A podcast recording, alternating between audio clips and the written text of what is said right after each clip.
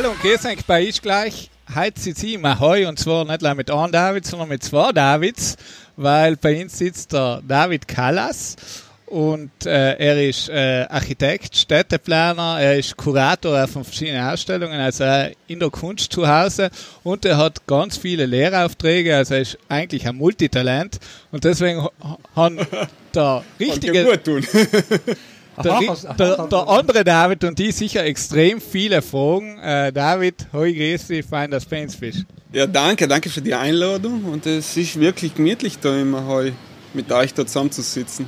Ja, heute ist auch nicht mehr so heiß. Zum Glück hat Bozen äh, ist die Temperatur wieder zurückgegangen. Ja, man hält jetzt aus im Bozen. Hoffentlich kriegen wir nicht zu kalt danach, wenn die Sonne mal untergeht. Kann sein, dass der Podcast dafür umso länger wird. Na, David, Gerne. Wie, wie, wie hast du eigentlich die Corona-Zeit überstanden? Du warst ja in Wien, oder?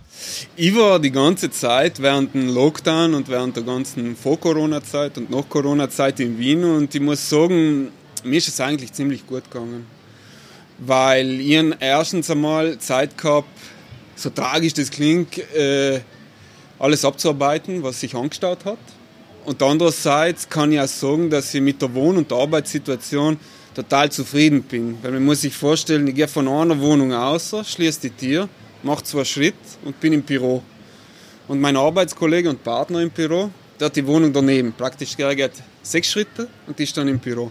Und man muss auch wirklich sagen, das ist halt so wie sicher eine privilegierte Arbeitssituation. Also manche haben da wirklich während der Corona-Krise schon äh, andere, andere mitleidenschaftliche Dinge äh, aushalten müssen, aber für mich war das eigentlich eine Zeit, wo, wo ich viele nachdenken können, wo ich viel schreiben haben können. Darüber reden wir ja heute. Nicht? Genau. Und auch äh, ein bisschen Zeit für mich gehabt haben, ein bisschen Sachen zu sickern, äh, sickern zu lassen, sich genaue Gedanken zu machen und so weiter. Deswegen kann ich sagen, in der Tragik des Ganzen, wir müssen auch sagen, da sind als kleines Büro, als Studio Kala, sind uns auch Aufträge eingegangen. Ah, was, Lockdown?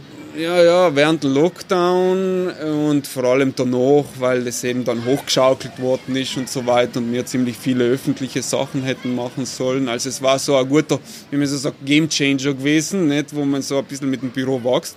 Und das ist ins Eingegangen. Aber wir wollten noch einfach nicht äh, uns auf ausruhen und einfach nichts tun, weil wir gewusst haben, ja, der Lockdown, das wird sicher in eine Verlängerung gehen, was auch dann passiert ist. Nicht? Und deswegen haben wir gesagt, du, wir müssen einfach die Zeit nutzen, uns als, als Büro ein bisschen zu stärken. Wir haben ja die, die, die privilegierte Situation, eben wie ich schon gesagt, dass wir nebeneinander wohnen und dass wir deswegen die Zeit auch produktiver nutzen können, als wir auf der faulen Haut zu liegen. Nicht? Jetzt müssen wir vielleicht kurz nochmal ausholen, weil jemand, mir kennen es auch, David, nicht vom, ja. äh, mir, du hast mir noch, mir hast mich erinnert vom äh, Skikurs, nicht? Ja. Das ist jetzt eine lange Zeit äh, her. Äh, was, was machst du beruflich oder was, äh, was ist dein Werdegang? Äh, vielleicht kannst du kurz gleich für die Hörer kurz Annette mal vorstellen. Ja, der Werdegang, wenn er schon so angesprochen wird, der beginnt in Bozen, nicht? ich bin ein gebürtiger Bozener, eigentlich ein Shangaialo, wie man so schön sagt, weil ich komme aus der Peripherie von Bozen, Adlerstraße, also da, wo jetzt das Casanova Viertel ist. Bin dann aber in der Stadt zur Mittelschule gegangen, nicht? das war die Stifter. Meine Mama hat dort unterrichtet, das hat sie als Lehrerin. Eine Lehrerin. Lehrerin. Lehrerin. Übrigens ein schöner Gruß. Ja, danke. An mich erinnert es sich wahrscheinlich, weil ich war im technisch unbegabt. Ja, ich soll keinen schönen Gruß ausrichten und sie ist stolz auf Frank Berde, weil sie verfolgt das total. Na, ja, wo ihre, cool. Wo ihre Schüler hinkommen. Also an mich kannst du dich klar erinnern wegen meinen zwei linken Händen. Bei mir eben auch, aber... Aber in der Konstellation danke. kann man ja sagen, dass was draus geworden ist. Technisch, naja. Du, aber sagst ja ganz schön gut zu, gell? Ja, werde ich sagen. Na, aber jetzt äh, Mittelschule in Bozen, Oberschule eben Geometer und dort, äh, mir ist das Technische auch nicht so gelegen. So, wir haben die humanistischen Fächer ein bisschen mehr interessiert und deswegen war es eigentlich dann eine Konsequenz, dass ich etwas nicht so Technisches studiere wie Kollegen von mir, die Bauingenieurwesen, Maschinenbau, Informatik und so weiter studiert, studieren gegangen sein. Und ich bin einfach nach Wien und dann Architektur studiert. Ich muss sagen, ziemlich blind ins Studium meine und irgendwie nach, eigentlich nach längerer Zeit, vierten, sechsten Semester, habe ich eigentlich war die Feuer und Flamme für die Architektur und alles, was drumherum die Architektur bedeutet. Und Architektur ist ein sehr breit gefächerter Begriff und deswegen, wenn man sagt, was ich heute mache, und die haben ja auch dissertiert zum Thema urbane Mitgestaltung im digitalen Zeitalter. Und das sagt schon aus, dass mein Interesse eigentlich in der Architektur nicht es gebaut ist, also Ziegel auf Ziegel und Dach drauf, sondern es ist das Ganze drumherum, wieso wir bauen, weshalb wir bauen. Das finde ich legitimer, als wir einfach so zu bauen. Und klarerweise ist drumherum. Ich sehe es als gesellschaftliche Aufgabe. Deswegen interessiert mich Stadt, wie Stadt gemacht worden ist und wie sie zur Architektur kommt. Wobei wir im Büro, du hast es bereits angeleitet, Marc, wir arbeiten auf kuratorischer Ebene. Also wir reflektieren ja einerseits alles, was in der Soziokultur verankert ist. Und zwar auch Kunst, gesellschaftlich verstanden werden will, beziehungsweise auch aus der Gesellschaft rauskommt, aus der Kritik, was weiß ich, aus der Ablehnung ab und zu.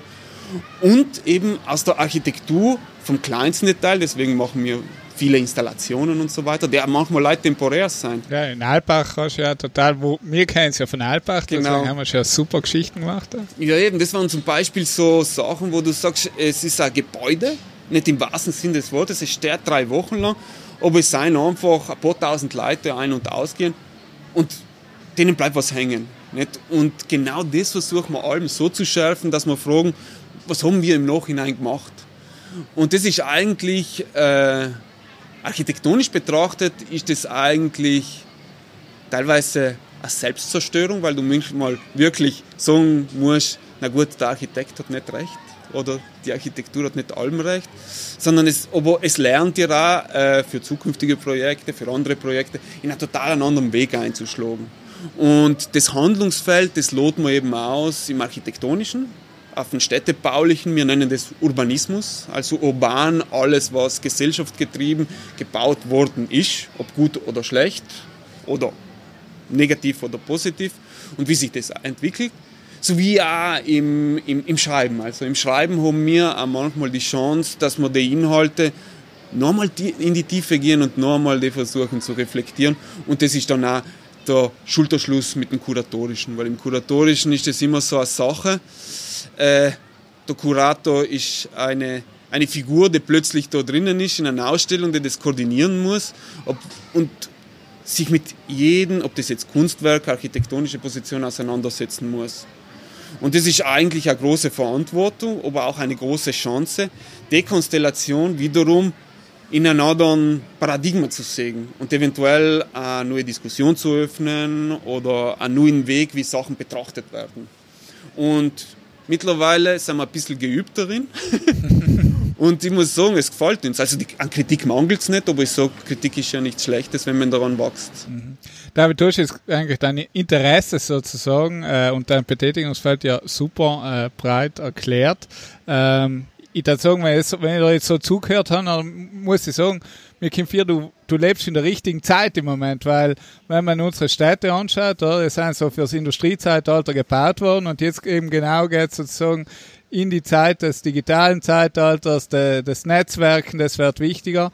Und äh, eben, deswegen glaube ich, du bist genau im richtigen Moment, Eig wo du bist, oder? Eigentlich erkennst du das sehr gut, aber es ist mit so vielen Grauzonen und mit so vielen Problemfeldern behaftet. Insbesondere musst du vorstellen, wir kennen ja das Beispiel von Bozen sehen, nicht? Also ich klammer jetzt einmal äh, die Antike aus, Römerzeit und so, aber, aber es ist ja irgendwie als da sind ja drei Jahrhunderte, vier Jahrhunderte drinnen. Nicht? Ein bisschen mehr, wenn man das alte Mittelalter auch noch dazu erzählt und so weiter. Und die haben alle einen gewissen anderen kulturellen Zugang zu einem urbanen Raum gehabt, zu einer Stadtgestaltung. Und jetzt stellt sich die Frage, nicht, im digitalen Zeitalter, zwischen haben wir alle etwas Physisches in der Hand gehabt oder gesehen oder benutzt und so weiter. Und jetzt im digitalen Zeitalter haben wir irgendwas, was eigentlich unsichtbar ist, aber was trotzdem Stadtgestaltung betreibt.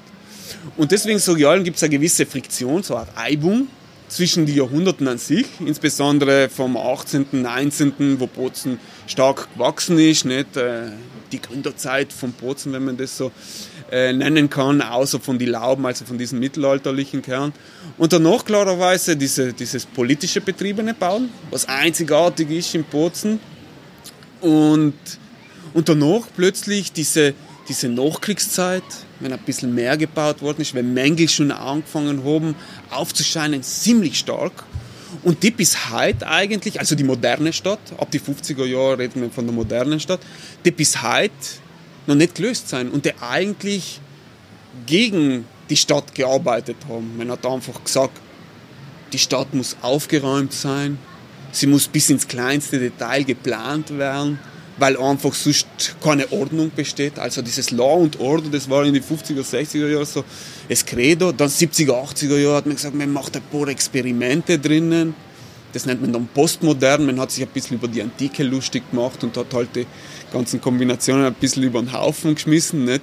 Und danach kommen Ende der, dann kommen die 90er Jahre, die Nuller Jahre und da merkt man langsam, dass dieses, dieses Bauen allmehr so neoliberal betrieben wird. Also total von einem, von einem wirtschaftlichen Standpunkt aus. Nicht? Und da sind auch die Architekten in der Schuld, die das total befeuert haben, indem plötzlich Architektur entstanden ist, also jetzt weniger in Südtirol, die gebrandet ist, also Produktdesign mhm. im großen Maßstab.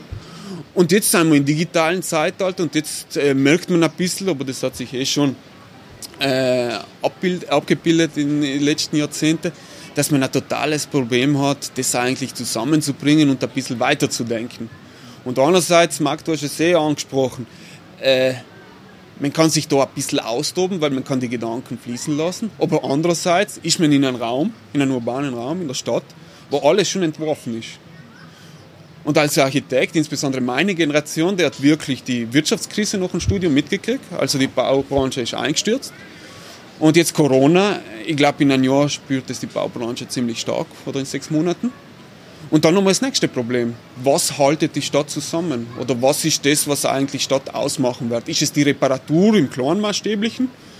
Ist es der öffentliche Raum, der Park, der uns die Möglichkeit gibt, auch eine demokratische Zivilgesellschaft weiterzuführen? Oder sind wir wirklich daheim mit dem Laptop und mit dem, mit dem Computer, halt mit dem Computer und mit dem äh, Smartphone in der Hand und bestellen unsere Sachen und interagieren mit den Sachen? Mhm. Also das ist so die Frage. Was glaubst du? Ich glaube, es wird, es wird, also der öffentliche Raum, das äh, bildet sich schon jetzt ab, der wird erstarken. Also das ist auch so äh, politisch auch ein bisschen gewollt, nicht? weil aus dem, aus dem öffentlichen Raum kommt eigentlich die Demokratie, auf der in so eines politisches System ja gründet. Nicht? Und deswegen glaube ich, äh, das Öffentliche wird da starken, aber ich hoffe, es das Öffentliche, wo wirklich die Gesellschaft adressiert wird, wo, wo man nutzen kann, wo man keine Nutzungseinschränkungen hat, äh, wo, man, wo man interagieren kann wo man nicht alles bis zum letzten Millimeter planen muss, wo man die Möglichkeit hat, das auch vielleicht als gesellschaftlichen um äh, Antrieb, Stichwort Partizipation oder Bürgerbeteiligung, ein bisschen weiterzuentwickeln, dass es einen Identifikationscharakter kriegt. Und andererseits denke ich mir, äh, wird das Digitale sicher, Stichwort Homeoffice und so weiter, das wird sicher stärker ausgebaut werden. Wir haben ja während Corona-Zeit einen Digitalisierungsschub gehabt, niemand hat das für möglich gehalten, dass es so weit geht. Also deswegen glaube ich, und ich sage, das ist eine Inversion von Aktivitäten vom Öffentlichen ins Private, wenn es um die Arbeit geht, um die Erledigungen, Shopping, wenn man so will, die großen Internetplattformen, Amazon, Google und so weiter. Und andererseits auch äh, die Arbeit, klarerweise dass die ins Private abdriftet, aber trotzdem zum Erholen man mehr ins Öffentliche geht. Und das hat sich schon, das habe ich schon einmal in äh, meiner Doktorarbeit formuliert. Ich bin ein bisschen ausgelacht worden an der Uni, dass ich gesagt habe, es gibt eine Aktivitäteninversion, die sich im Digitalen abzeichnet und sicher verstärkt wird. Und jetzt noch einen Beweis. Leider. Weil du warst noch Zeit voraus, David. Ich weiß nicht, ob es das war. Es könnte eine unglückliche Formulierung gewesen sein, die im falschen Hals gekommen ist. Aber, aber jetzt ist halt uh, leider die Bestätigung gekommen, dass es halt ziemlich, ziemlich stark in die Richtung geht. Und wir in Europa sind da schon ein bisschen in der, im, im, Kontinent der Glückseligkeit, weil wir einfach sagen, wir haben noch gewisse uh, Digitalcharta und so weiter, wo gewisse Grundrechte und eine gewisse äh, Souveränität äh, des digitalen Handels gehandhabt wird. Aber wenn man so nach China schaut, Indonesien und so weiter, nordafrikanische Staaten, dann ist die Digitalisierung eigentlich stadtfeindlich und gesellschaftsfeindlich. Das muss man schon sagen mit, was weiß ich, Sozialkreditsystem in China, wo Menschen bewertet werden, je nachdem, wo sie interagieren und so weiter. Und deswegen glaube ich, das wird alles so, das ist so wie eine, wie eine unsichtbare Hand, die Stadt eigentlich eigentlich steuern wird. Und, und da muss man stark mit diesem physischen, mit dem, was wir eigentlich schon haben in dieser gewachsenen Stadt, das schon ausentworfen ist, mit dem müssen wir zurechtkommen und mit dem müssen wir uns anfreunden als, als Gesellschaft, als Planerinnen. Du hast ja, du hast ja jetzt auch eben mit deinem neuen Projekt uh, Learning from uh, Quarantine 40 historische Geschehnisse während des Covid-19-Lockdowns und der, deren urbane Schlussfolgerungen für die Zukunft beschäftigt. Inwieweit, inwieweit, äh, ja, was, was waren da deine Überlegungen und inwieweit ist jetzt diese Pandemie äh, städteplanerisch äh, und bezogen auf das digitale Zeitalter relevant? Ja, äh, gut, dass du so ansprichst, weil das ist eigentlich ein Projekt gewesen, ein Buchprojekt. Ähm, das haben wir gestartet genau, wenn der Lockdown ausgerufen worden ist. Äh, eigentlich aus der Not heraus, weil wir einfach in die Aufträge eingegangen nicht? und wir wollten eben was Sinnvolles damit machen. Und wir haben gegenüber von unserem Büro haben wir so eine Feuerwand. Das ist in, in Bozen, in Südtirol gibt es das nicht oft, aber die Feuerwand ist jene, wo sozusagen ein Baublock zu Ende ist wo keine Fenster drinnen sein und wo man nicht, also wo man tendenziell nur anbauen kann. Aber wahrscheinlich ist dieser Baublock, der ist zersägt von der Straße, deswegen wird diese Feuerwand, glaube ich, auch für die nächsten 100 Jahre, nur für die nächsten. Ich glaube, gibt es nicht bei, bei Ihnen so da neben ein Gericht, äh, wo, wo, wo der Graffiti-Künstler, genau. wie ah, ja, das, das ist auch eine Feuerwand genau. zum Beispiel. Genau. So eine Situation ungefähr, wo jetzt dieser Murales oben ist. Aber jedenfalls noch haben wir so geredet und dann sage ich, was machen wir denn und so weiter. Und wir wollten immer schon auf die gegenüberliegende Feuerwand, auf dem gegenüberliegenden Gebäude wollten immer schon irgendwelche Filme oder so beamen, aber das dürfen wir ja nicht, weil im öffentlichen Raum darfst du keine Werbung ausbeamen. Wir haben starke Beamer im Büro, die wir für Ausstellungen benutzen. Es war jetzt halt so vorbereitet gewesen, um das in die Tat ja, ja, ja. Wir hätten auch die richtige Beschallung, aber dann haben wir gesagt, nein, jetzt haben wir einen Lockdown, jetzt können wir uns das leisten, dass wir einfach vielleicht ein Image aussehen, beamen mit einem Film, keine Werbung machen zu unserem Büro und einfach uns den historischen Fakt des Tages überlegen, beziehungsweise aus den News ausnehmen, aus den Nachrichten, die wir lesen. Wir schauen viel Orion News im, im, im, im Büro und so weiter. Und wir abstrahieren das so, dass man das grafisch fassen kann und nennen es eben äh, mit dem Datum Anno Domini und das tägliche Datum und Historical Fact of Today. Also ironisch gemeint, klarerweise. Und das haben wir gemacht als 99 Minuten Screenings, nicht? Weil noch 100 war es schon vorbei, aber 99 Minuten ist richtig. Also genau allem angefangen, wenn die Sonne untergegangen ist, die Dämmerung eingesetzt hat, dunkel genug, außergebeamt, 99 Minuten. Und das haben wir jeden Tag wiederholt. Und irgendwie nach dem dritten, vierten Tag äh, schreit man plötzlich die Nachbarin-Nummer, übrigens eine Künstlerin. Und ich habe das im ersten Moment nicht verstanden. Und dann sagt sie, hey, das ist voll super, was ihr da macht. ich gesagt, ja, aber findest du das wirklich gut? Ja, ja, wir warten den ganzen Tag auf das. Ich weiß nicht, ob sie ihn so schmeicheln wollte, aber jedenfalls haben wir in unserem eigenen Haus, die haben ihm gesagt, ja, wir sind schon gespannt, was ja, aber klar, das ist ein Highlight, logisch. Da kann man vielleicht kurz eine Klammer machen, der David ist in Wien. Das haben wir, glaube ich, noch nicht äh, gesagt, aber das hat man jetzt... Wohl, haben wir schon, okay, okay. Ja. Also in Wien. Ja. Aber jetzt am Dialekt haben wir es klar. Jetzt ist klar. Spätestens, wenn da der Werner sagt, wo es lang geht, dann weiß wohin. Aber ja. Aber jedenfalls, und aus dem haben wir dann gesagt, so, machen wir noch einen dritten, vierten Screening, fünften, sechsten, und irgendwann mal gesagt, hey, das, das ist ja schon, dass das einfach gleich als Grafik bleibt und dann nachher weggeht. Dann haben wir die angefangen, auf Social Media, ein bisschen auf Instagram zu teilen, und die Reaktionen waren durchwegs positiv, weil wir haben das nicht so, wir haben schon einen Fokus gehabt auf urbanisch, architektonisch, digitale Sachen, die da passieren, aber wir haben zum Beispiel auch die Pseudodelfine in Venedig abstrahiert, weil wir einfach gesagt haben, das ist News, weil die Leute wollen einfach gute Nachrichten haben. Und das ist der äh, viel gut Paradoxum, nicht? dass die Leute es einfach als paar News nehmen und sagen, ja, die Delfine, die waren in Venedig und daran glauben wir nicht. Obwohl sich die Natur ja auch erholt. David, wahrscheinlich kannst du da mehr dazu erzählen. Aber ja, empirische Werte wird es wohl genug geben jetzt. Nicht? Ja, ja. Aber jedenfalls aus den Screenings haben wir dann gesagt, ja, wir müssen, wir müssen, äh, oder wir, wir schreiben mal Sachen dazu. Wir haben dann auch ein bisschen angefangen zu recherchieren und tiefere Recherchen anzumachen. Und wir wollten so kurz wie möglich sein, weil Learning from Quarantine hat nicht viele Seiten. Es seien nicht 99, aber es seien immerhin 89. Und äh, wir haben einfach gesagt, wir machen, wir nehmen den News, den wir haben, und machen drei Schlussfolgerungen draus. Und vielleicht kann das ja wen interessieren. Das heißt, das, die, die Kapitel, was da drinnen sein, das ist sozusagen das, was ihr auch projiziert habt zum Schluss, oder? Das ist alles projiziert. Mhm. Äh, die Quellen sind ungegeben, also man kann auch sagen, das sind zuverlässige Quellen, die haben äh, gewisse Indexes, die im Journalismusbereich im hohen Bereich ist, ob das jetzt CNN, Guardian ist oder der Standard oder das sind Alben äh, die Lügenpresse, so. Die Lügenpresse, ja. Die klassische Lügenpresse. klassische Lügenpresse haben wir interviewt, also, äh, genommen. Nicht? Und ähm, haben das so formuliert, dass man eben eine klare Nachvollziehbarkeit hat, was das war und was wir eigentlich kommunizieren wollen. Und wir sind nicht unbedingt positiv gestimmt, was das betrifft, sondern wir haben einfach gesagt, wir wollen so nüchtern wie möglich bleiben und diese neue Normalität, ob das jetzt eine neue Normalität oder die neue Realität ist, nicht als etwas sagen, wo alles gehen kann, wo alles besser wird, aber auch nicht, wo alles schlechter wird. Und deswegen haben wir so äh, ein Buch, was eigentlich einen gewissen Interpretationsspielraum offen lässt. Und das Schiene, das ist selbst verlegt, weil wir wollten genau im ersten Tag nach dem Lockdown, wenn die Büchereien offen waren und so weiter, wollten wir das dort liegen haben. Und deswegen haben wir es auch selbst verlegt, aber das haben wir auch geschaffen. Was also, ist, was ist da die Auflage? Wie viel habt ihr noch rückgelassen von dem? Das ist eine ganz bescheidene Auflage, weil man muss schauen, äh, das dass man mit den Kosten drin genau, ist. Eben, Aber ja. wir haben eine deutsche Version, die, die hat äh, 350. Mhm. Davon die meisten schon weg sein. Und wir haben auch eine englische Version. Also wir haben das auch auf Englisch geschrieben, beziehungsweise übersetzt, übersetzen lassen und der hat 200.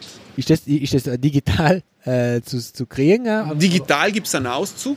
Ja. Das können wir, falls es die Möglichkeit beim Blog auch einen Link. verlinken, ja. Auf ISU haben wir, haben wir so äh, ein paar Seiten und da kann man ein bisschen einschmökern, was das ist. Aber, aber die Reaktion hat uns überrascht. Wir haben uns gedacht, ja, wir haben halt ein Birkel für unser Portfolio, eine kreative Herangehensweise, weil durch die Skizzen haben wir ja auch eine, optische, also eine, eine, visuelle Komponente, Kommunikationskomponente. Das ist uns wichtig. Du, dass die Skizzen hast du gemacht? Die Skizzen noch nie gemacht, ja. Die haben wir abstrahiert, die haben wir im Team dann erarbeitet, ein bisschen äh, grafisch aufbereitet, weil man kann sich vorstellen, wie viele Skizzen es sind. 40 mal 320 Skizzen. Man hat da nicht allem die Geduld, das bis zum Ende zu zeichnen. Aber sie sind ganz einfache Skizzen und wir haben wirklich versucht, die Essenz von dem ein bisschen außer zu kitzeln und das so zu kommunizieren, dass wenn jemand da das Buch durchplattelt, so wie jetzt das zwei, ich nicht. Ich wollte gerade sagen, wir müssen fast anmerken, dass wir ja als wir ein, Gastgesch ein, ein, ein, Gastgeschenk gekriegt haben. Nicht? Ja, eigentlich, ja, ja. eigentlich sollen wir die Gäste beschenken, aber bei uns ist es umgekehrt. Wir zahlen noch ein Bier. Ja, ne. ah, das ist ein guter Deal. Auf jeden Fall super cool, dass, dass wir das gekriegt haben. Aber ja, und das ist dann äh, eigentlich ein bisschen ein Selbstläufer geworden. Wir vertreiben das über unsere Website und die tollste Nachricht war eigentlich, wenn der ZDF auf uns zugekommen ist. Wir haben so einen kleinen Press-Release gehabt, ein paar Pressekontakte haben wir. Und die haben dann einen eigenen, so auf ZDF Online, haben sie einen, so einen dreiminütigen Bericht mit den sieben Thesen, die wir so ein bisschen aufgestellt haben. Cool. Eben, ich wollte gerade sagen, was, was, jetzt kommen wir zu den Thesen. Was, was sind die sieben Thesen? Thesen? Ja. Oder, oder nicht gleich sozusagen, was sind die sieben Thesen und vielleicht da darf mich interessieren, was du von diesen sieben Thesen in deiner zukünftigen Arbeit so für dich persönlich mitnimmst. Ja, ähm, eigentlich sind es ja 40 mal 320 Thesen. aber, aber wir können das ja ein bisschen runterbrechen, nicht? Aus, äh, wenn wir ja viel über städtebaulichen Urbanismus äh, und Urbanismus sprechen, kann ich sagen, äh, dass man plötzlich auch sieht, dass äh, in den Städten, wo wir wohnen, die haben eine gewisse Fragilität. Und die Fragilität, die fängt, schon um beim öffentlichen Raum, wie der aufgeteilt ist. Nicht? Wir haben unsere Blechkisten, wir alle so äh, lieben, unsere Autos. Ich bin selber längere Zeit äh, Wien-Bozen mit dem Auto gefahren, jetzt habe ich keins mehr. Also ich bin nicht abgeneigt dem Auto gegenüber, aber an zwei Radeln nicht daheim stehen. Und deswegen sieht man plötzlich, dass eigentlich die Dimension vom Raum in dieser Leere prädominiert wird vom Auto. Vom Auto ja. ja. Wahnsinn, ja. Und, und das ist eigentlich etwas, was eigentlich sind die Thesen, Thesen die außerkommen sind, beziehungsweise die wir plötzlich sehr stark gesehen haben. Gesehen haben wir sie alle, aber wir sind uns dessen nicht bewusst gewesen, weil wir im Alltagstrott drinnen sind. Nicht? Und deswegen glaube ich, dass im Mobilitätsverhalten, Mobilitätsverhalten, langsame Mobilität, da wird extrem schnell und viel agiert wenn man sich Paris anschaut, Mailand bitte, ich ja, Brüssel, ja. Ja. Brüssel, ja. Ich glaube, Wien hat ja die ganze Stadt. Innenstadt, oder? So mehr oder weniger. Äh, und Radlwege aus, ausgeweitet und so. Aber das ist ja eigentlich die Spitze vom Eisberg.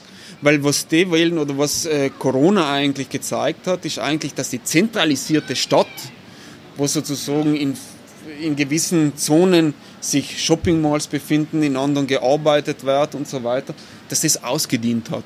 Deswegen sage ich, und das haben wir ganz klar gesehen, dass die polyzentrale Stadt, wo wir von daheim aus, was es in einem gewissen Radius, in Italien hat es ja einen, Radio, einen, Einschränkungsradius gegeben, oder genau. 200 ja, Meter und dann 400 Meter, einbauten, ja. dann 400 Meter, dass man in die, was weiß ich, ein paar hundert Meter Nahversorgung hat, einen Supermarkt, äh, eine gute Gesundheitsversorgung, Schule und so weiter und so fort. Und deswegen diese polyzentrale Stadt, das ist, glaube ich, jetzt wird es diskutiert, aber ich schätze, in, in nächstes Jahr, übernächstes Jahr, je nachdem wie die nah sind, das wird in jeder politischen Agenda sein müssen. Also grundsätzlich leider, mit die ich verstehe, also mhm. ähm, man, man, unterscheidet einfach immer so zwischen Gewerbegebiet, Industriezone, äh, eben Innenstadt, wo sozusagen sich dann die ganzen Geschäfte tummeln, sondern im Grunde sollte sozusagen eine Durchmischung sein. So. Genau. Theoretisch schon. Wir sagen Urbanisierung nicht dazu, aber eine durchmischte Urbanisierung eine durchmischte Urbanisierung, die nicht, weil das, was du beschrieben hast, Marc, das ist zum Beispiel das äh, Planer-Credo gewesen in die 50er Jahren. Nicht? Dass man irgendwo arbeitet, mit einem Auto dann, was weiß ich, äh, zu der Shopping Mall oder zum Einkaufen geht, was weiß ich, ein paar Kilometer weiter, genau. die Kinder in den Schulbezirk abholt und so weiter. Und das hat ausgedient, insbesondere jetzt mit Homeoffice und so weiter. Deswegen ist sogar von einer durchmischter Stadt und von einer überlagerter Stadt, also von einer funktionell überlagerter Stadt, wo man wohnen, arbeiten kann im selben Bezirk, wo man, wo man die Möglichkeit hat einzukaufen, wo man die Möglichkeit hat, äh, sich zu erholen, in einem Grün, in einem Park und so weiter. Und das alles in einer fußläufiger Entfernung erreichbar ist. Ja, Paris hat das ja jetzt, glaube ich, auch gesagt, nicht? Die Paris in 10 Minuten oder so, wie haben sie 15 Minuten 15 Stadt. Minuten Stadt, genau. Und das war eigentlich eine, eine Forderung von der Bürgermeisterin Jane Hidalgo, die sich eben auf äh, einen Fachplaner verlassen hat, äh, der eigentlich aus dem lateinamerikanischen äh, äh, Raum kommt. Und der hat, der hat am Anfang die Smart City gegründet gehabt und hat sich eigentlich ertappt, dass er eigentlich total falsch denkt. Und aus dem ist dann die, ist Paris der 15 Minuten, beziehungsweise diese politische Agenda geworden, dass man eigentlich innerhalb von äh, diesen, diesen, diesen Bond, diesen äh, äh Anul zirkulär oder wie der heißt, also so diesen, diesen größeren Ring oder Gürtel kann man in Wien dazu sagen, dass alle sozusagen äh, Funktionen innerhalb 15 Minuten zu Fuß oder mit dem Fahrrad erreichbar sein die zum guten Leben gehören. Also Schule, Nahversorgung, eh schon alle aufgezählt worden sind, Gesundheitsversorgung und so weiter, die nächste U-Bahn und so weiter. Und dafür sind die einen ziemlich radikalen Weg gegangen. Die haben einfach gesagt, okay, wir müssen als erstes ziemlich stark den motorisierten Individualverkehr einschränken also Autos raus. Und das schafft man leider, indem man, und das ist leider ein radikaler Schnitt, der auch zu einer gewissen gesellschaftlichen Spaltung bringt, wir müssen die Parkplätze reduzieren. Und ich weiß nicht, wie viele tausend äh, Parkplätze da weg sind. Und klarerweise mit der Raumressource, die dann von den Parkplätzen übrig, übrig ist, haben sie gesagt, na gut, wir müssen in die Pariser Leute auch was dazugeben. Und das ist dann in, in, in einem Bereich von, äh, wer schon einmal in einem Café in Paris war auf der Straße, der weiß, wie eng das ist. Also in Zukunft werden die ein bisschen breiter sein, weil die eben die Möglichkeit haben, nach außen zu verlagern. Es werden äh, grüne Straßenzüge ähm, geplant und so weiter, dass man die Lebensqualität und die Renaturierung eigentlich so zurückholt in die Stadt, dass es, dass es eine neue Lebensqualität gibt. Und das Tolle dieser Agenda, die war vor Corona, und die Anna Hidalgo war ja ein bisschen an der Kippe, weil sie starke Kandidatinnen entgegengesetzt worden ist. Und nach dem Lockdown, die wollen sein ja verschoben worden, soweit ich weiß, hat er das geschafft, für sich zu beanspruchen und ziemlich stark auch zu positionieren. Aber jetzt, jetzt muss ich ja mal eine blöde Frage stellen, weil ich meine, die, du hast jetzt zwar schon angedeutet, wo man die, die Akzente und die Änderungen äh, anbringen kann, wo man den Hebel ansetzt, nicht? aber eben gefühlsmäßig nicht, du hast einfach die Stadt, die ist so wie sie ist, wie, du kannst jetzt ja nicht ganze Gebäude von einem Ort ins andere ver verlegen oder neue Straßen bauen und dafür ein Haus niederreißen. Man, das ist ja, du hast einfach eine, sagen wir, das große Ganze hast gegeben und, und sagen wir jetzt, okay, du hast jetzt auch Parkplätze reduzieren, aber wie kann ich jetzt eine, so eine fixes, eine fixe Struktur wie eine Stadt äh, komplett, man, ich kann sie nur denken, aber wie kann ich das dann umsetzen? Und, und wenn ich da äh, kurz einspringen darf, bevor du antwortest, eben, wenn man jetzt zum Beispiel an Bozen denkt, nicht? Bozen ist effektiv ja so gewachsen, nicht? Industriezone da, äh, Wohnbereich da, danach ist, ist langsam dazugebaut worden, ohne die eben die nötige Infrastruktur. Ähm, eben, wir haben die Situation, Mobilität ist Bozen überlastet recht und, und dann sieht man eben so Sachen, wenn nicht von einer Tram oder was diskutiert wird, dann war ein Argument, wie so viele dagegen äh, gestimmt haben, natürlich auch eben wieder die Parkplätze, da sind wir beim Punkt. Deswegen, wie schaffst du in so einer Situation eben langsam zu, zu dieser ähm, ja, Smart, City. Die, Smart City Diversität in der Stadt zu kommen? Ja, das ist eine total berechtigte äh, Frage und deswegen auch nicht blöd. Aber, ja, nein. aber, aber es ist halt einmal eine Sache, dass äh, wir als Individuen allem in einer Komfortsituation bleiben wollen.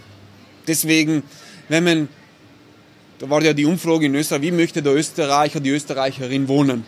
Das wäre das Haus im Grünen mit Pool und im Villa um die Ecke, also im Supermarkt um die Ecke.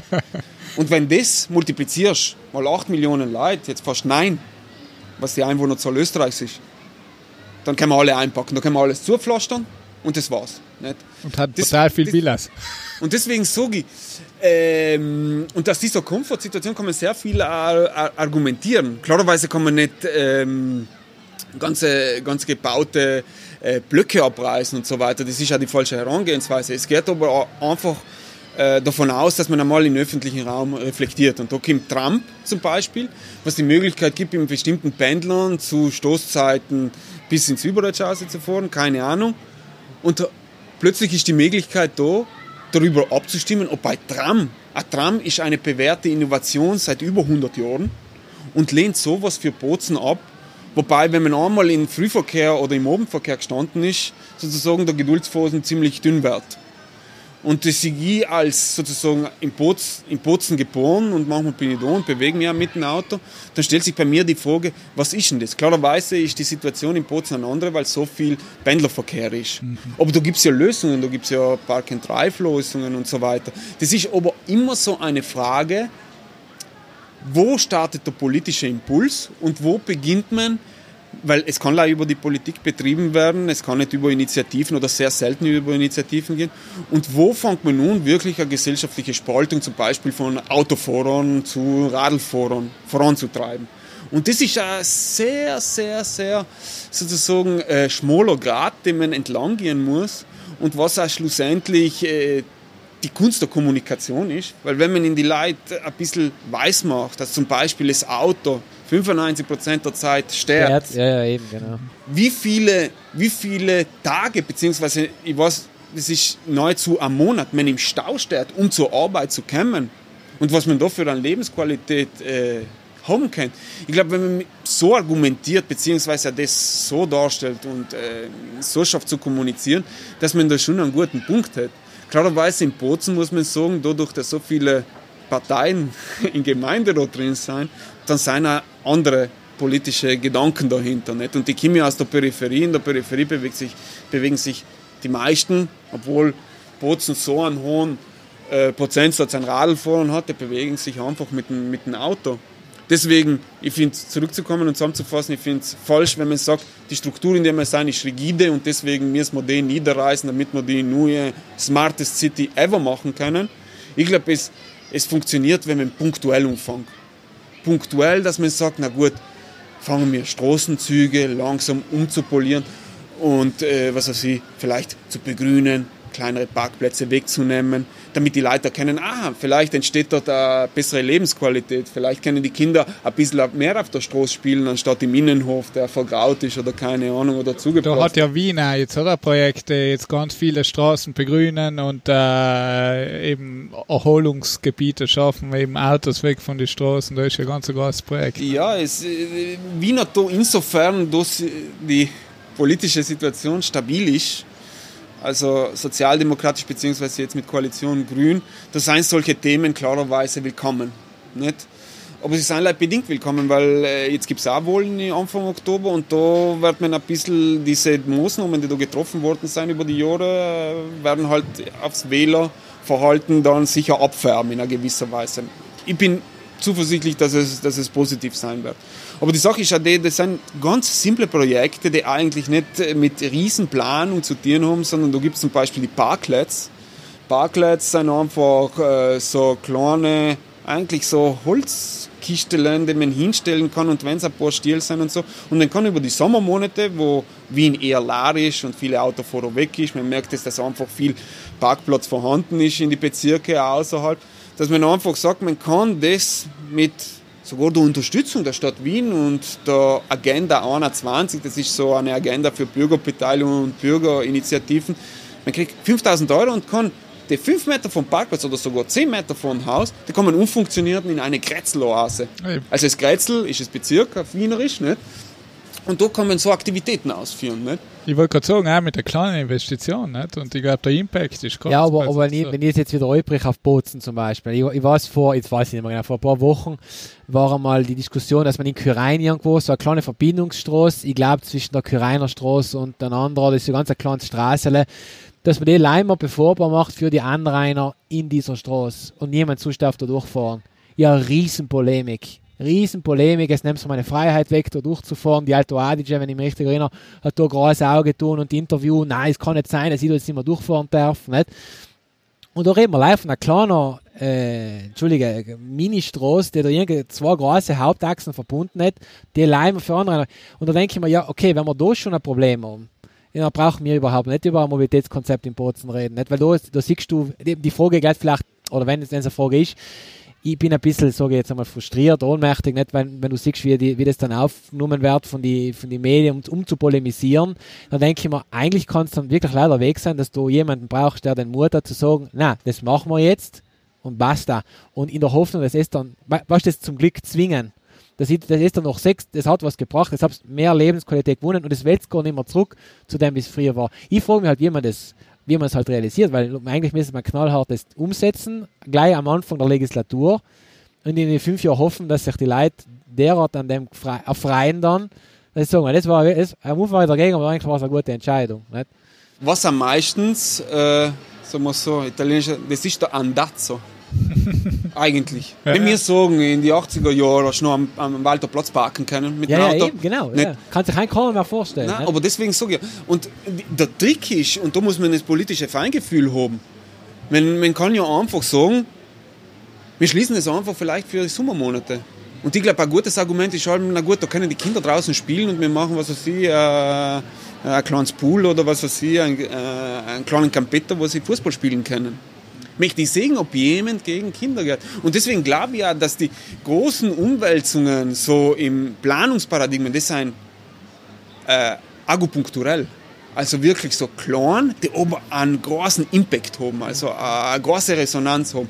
Und wenn die kleinen Queereien hast, äh, oder ja, wo du gesagt hast, ich, ich weiß nicht, wovon du, ja. wovon du redest, aber ich kann es mir gut vorstellen, dass Bozen bestimmte sozusagen Verbindungsstraßen oder so, wenn man die über die Sommermonate kurz einmal schließen kann, da kann man einmal sich überhaupt Gedanken machen, na gut, welche Qualität kriegen wir eigentlich dazu?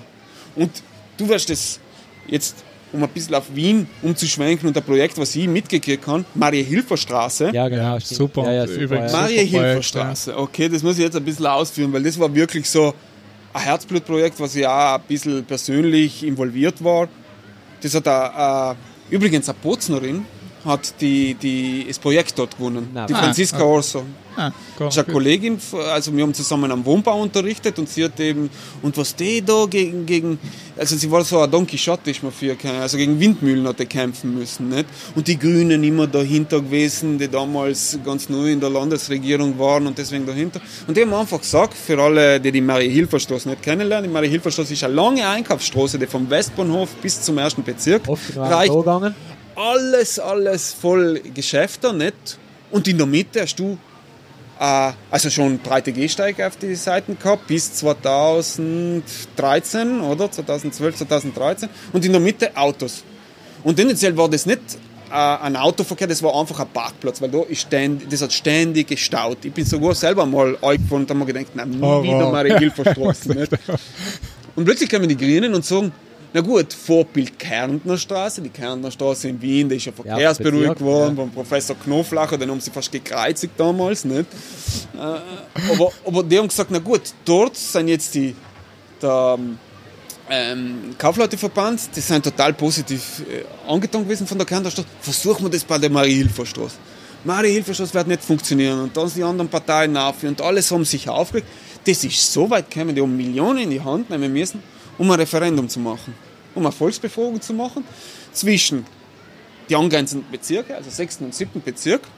Sind sie für eine Verkehrsberuhigung der Mehrhilferstraße? Ja oder nein?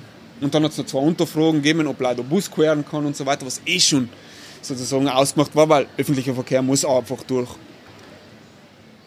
Moral der Geschichte, der Mehrhilferstoß ist jetzt ein paar Jahre später extrem gut angenommen die Wirtschaftskammer, die hat damals dagegen geschissen, äh, dagegen geschissen, aber geschossen, was es als, was es als nicht an, an, an Kaufkraft da absaugt und so weiter und die Leute bleiben mal weg und irgendwann einmal wird die äh, Marie-Hilfer-Straße zu einer Wüste werden, wo niemand mehr hin will. Moral der Geschichte, 2018 kommt äh, nach der Annahme von der Marie-Hilfer-Straße und der breiten Akzeptanz von der äh, Bevölkerung und alle, die da hingehen und die Leute, die in der Mitte von der Straße durchgehen, kommt der Press Release von der Wirtschaftskammer. Na, sie möchten das Konzept der Einkaufsstraße, die nicht mit dem Auto befahren wird, auf ganz Österreich ausweiten. so. Und dann war so die erste Frage vom Journalisten, ich glaube, das war ein Interview in der Wiener Zeitung. Ja, wieso jetzt dieser Stimmungsschwenken ne, im kurzen Zeitraum? Ja, das waren andere Zeiten früher. Und das war genau noch dieselbe Dekade. Nicht? Also von dem her, ich sage, das ist. Ja, weil wir Menschen halt eben, das ist ja überall, das ist ja im Clan wie im Gras, wir sind Gewohn gewisse Gewohnheitstiere. Komfort, nicht? Ja, Komfort, Komfort ja. ja. Ich meine, wir reden ja auch nicht äh, mit, mit, der, mit meiner Frau oft genug geredet. Nicht? Ich meine, wir haben ein Auto und eigentlich kannst du, kommst in jeden, fast in jeden Ort, in Südtirol kommst du sowieso mit den öffentlichen Leih. Was ist?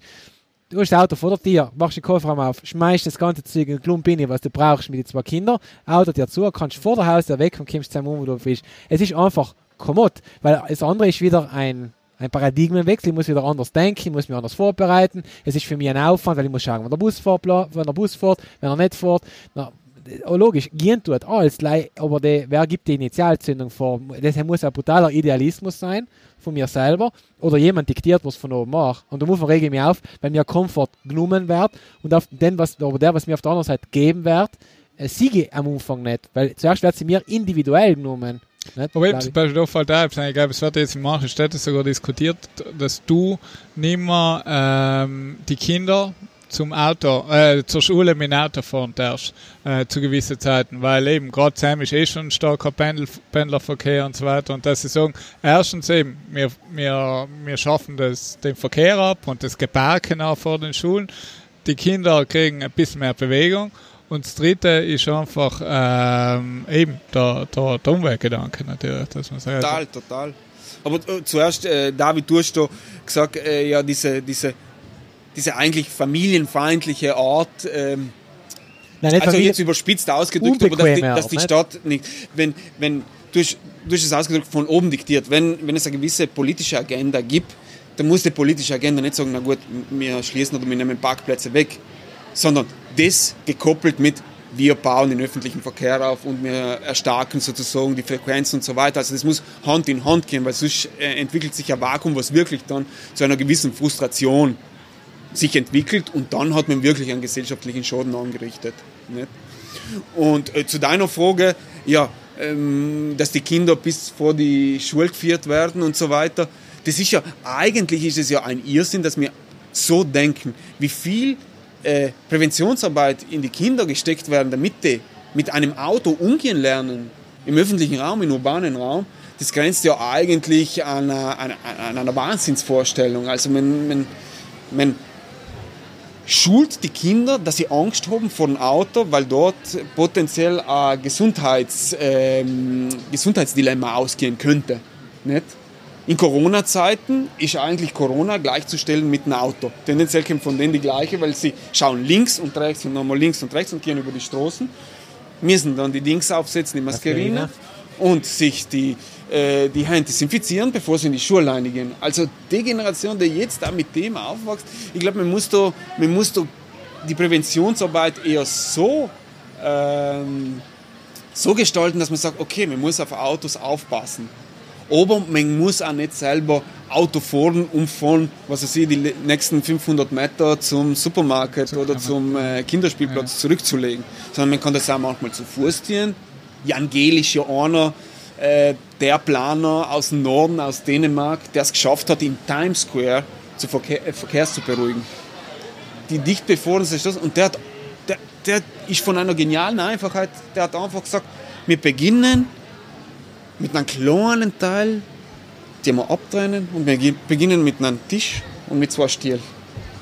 Leute sind stehen geblieben, haben gesessen und jetzt, wenn man hingeht, New York, okay, jetzt ist ein bisschen eine andere Situation, aber man sieht, dass das wirklich ein Projekt ist oder ein Konzept, ein Grundkonzept, was äh, in ganz Manhattan gegriffen hat.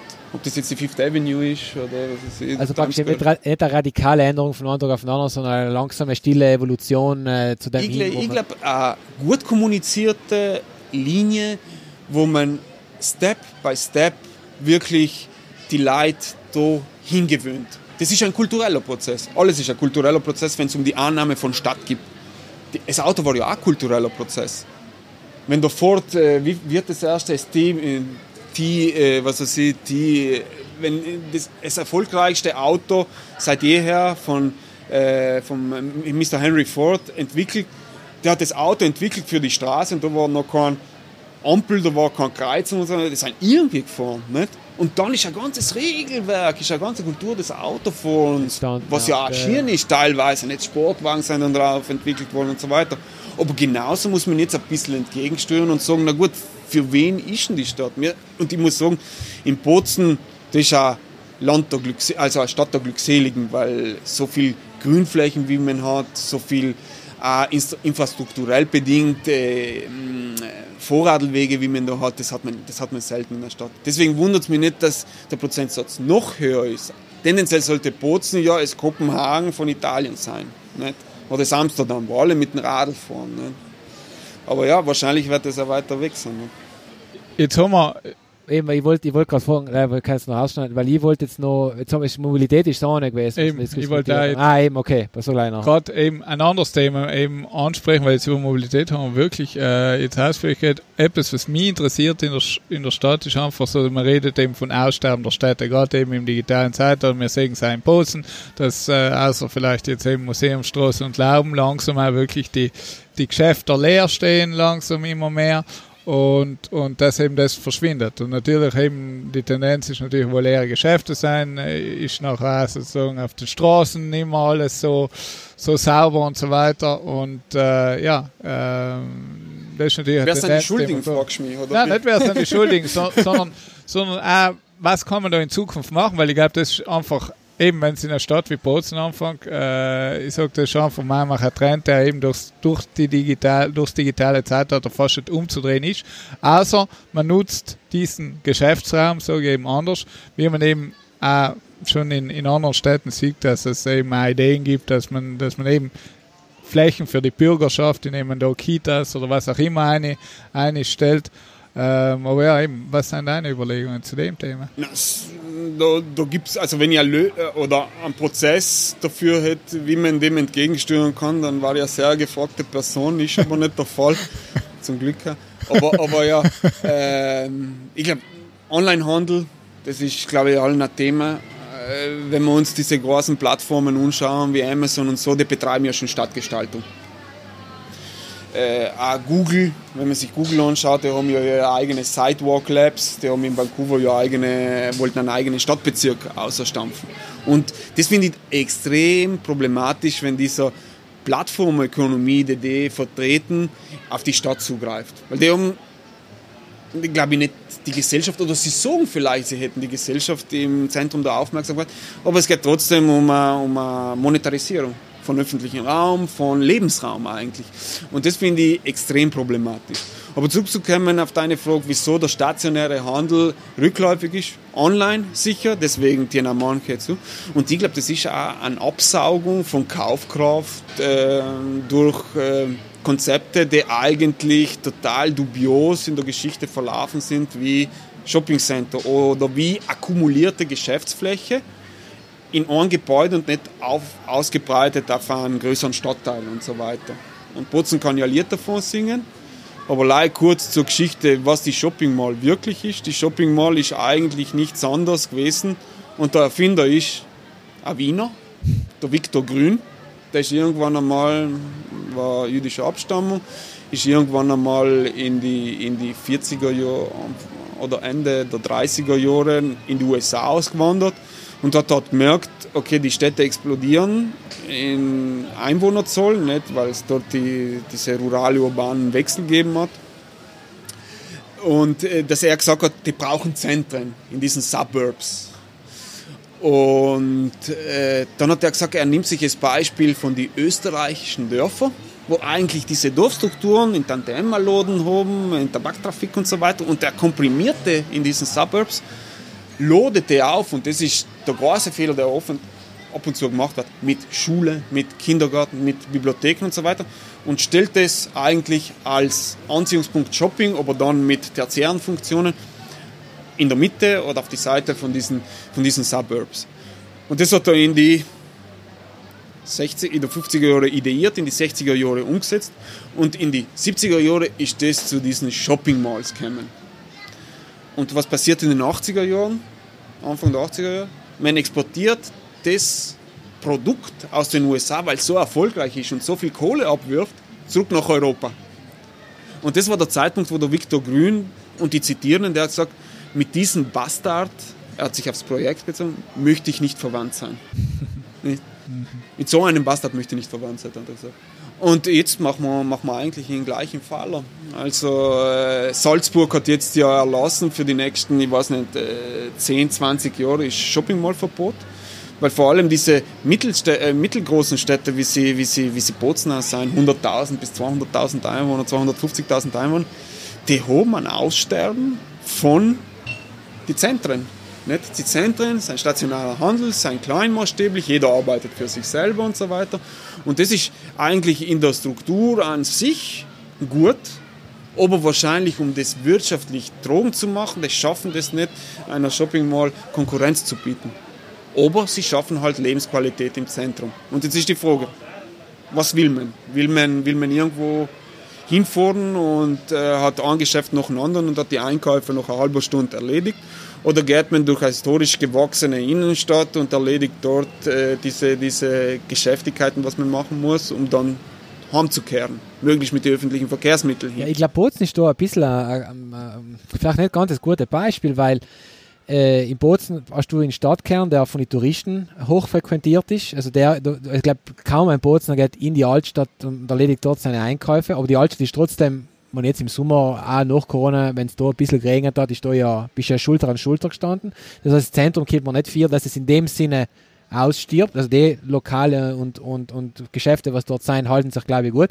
Und was schon auch eklatant ist, weil dieses, weil es 20, wenn man es jetzt nennen, ist sagen wir das erste große Einkaufszentrum wahrscheinlich von Südtirol und, und von Bozen, äh, die, die, die, die habe ich mal erzählt die haben im Schnitt 13.000 Besucher am Tag und ich weiß for a fact, dass dort die Jugendlichen hingehen, um dort ihre Freizeit zu verbringen.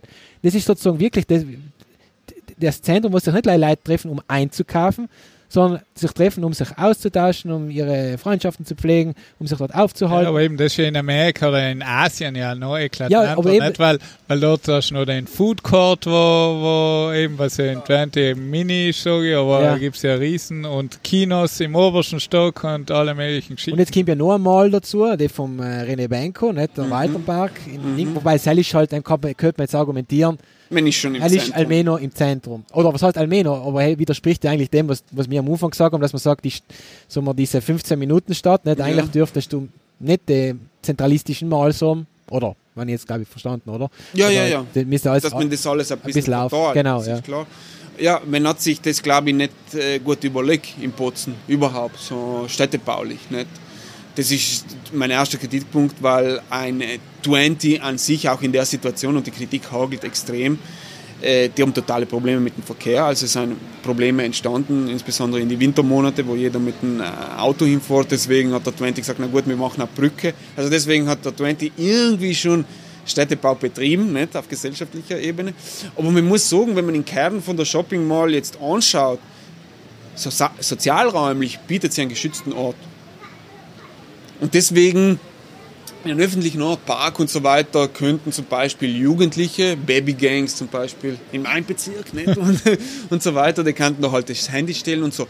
Dort hast du ein gewisses Security-Personal, dort hast du WLAN, und so weiter. Und das sind Sachen, die für die Digital Natives, das sind, das sind Ausschlaggebende. Und vor allem die, die Mädels, die fühlen sich dann dort sicher und können ein bisschen was einkaufen gehen oder gar nichts einkaufen gehen. Sie können auch Right, dort bleiben. Ja. Mhm. Deswegen finde ich das eine sehr bedenkliche Entwicklung, wenn man nicht mehr im öffentlichen Raum, sondern in diesen, in diesen konsumorientierten Räumen drinnen ist. Die Gegenformel war eben wiederum, dass man den öffentlichen Raum verstärkt, dass er so eine Attraktivität kriegt, und es gibt Beispiele dazu in anderen Städten, zum Beispiel wie Dänemark oder Wien versucht es sehr stark, dass es so geschütztere Räume einen öffentlichen Raum gibt, die äh, ein bisschen monitoriert werden, nicht mit Kameras, sondern einfach, dass so gewisse, die, Bezirksverste äh, die Bezirksleute ein bisschen dort mehr eingebunden sein, ältere Leute und so, man schaut, dass eben dieser Ort möglichst während dem Tag und auch ein bisschen die Nacht durchgehend genutzt wird.